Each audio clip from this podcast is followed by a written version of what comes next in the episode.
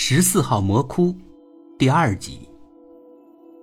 吴姐的家就在这个小区里，吴姐她一个人住，大概是因为太寂寞吧，她就让我跟她一起住。我倒也愿意住在吴姐的家里。我住的那个房间我挺喜欢的，房间里有我喜欢的贴画，还有许多我喜欢的画报、童话书。床嘛，不大，但是柔软舒服。整个房间也是紫色的，也是我喜欢的颜色。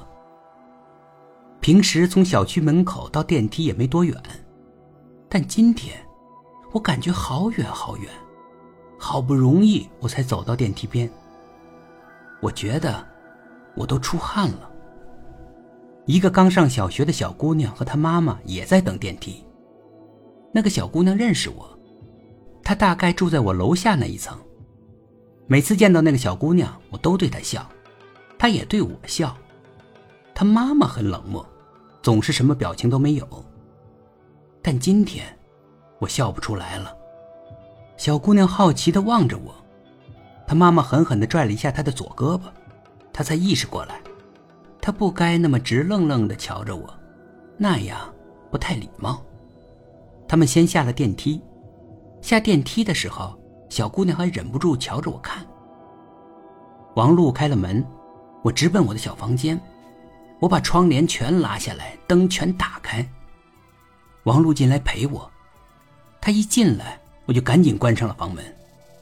我躲进被窝里，捂着头，但我还是全身哆嗦。王璐开始还跟我说两句话，后来，他就坐在床边的小沙发里玩他的手机。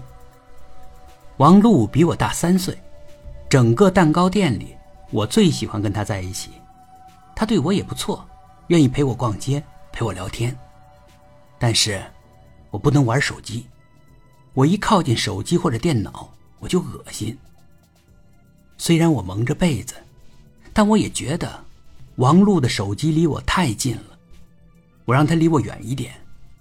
最后，她把沙发都快挪到门边了，但我还是不舒服。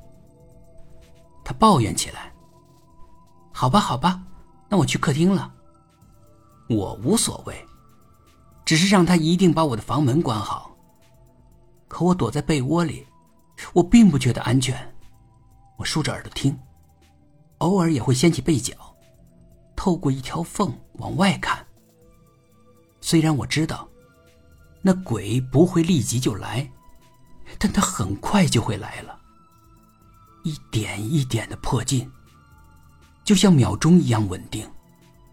慢慢的迫近，无可躲避。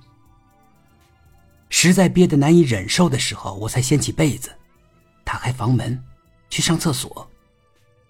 我扫了一眼客厅，感觉有点不一样。从厕所出来，我仔细看了看，原来客厅多了几个人，吴姐也已经回来了。除了吴姐，她的妹妹也来了，还有蛋糕店的张姐。吴姐的妹妹身材又高又大，我总感觉她好像不太喜欢我，总是冷眼看我，从来不对我笑。而张姐个儿不高，但特别壮实，像男人一样强壮有力。蛋糕店一些出力的活都是她干。王璐已经不在了。你们怎么来了？我问道。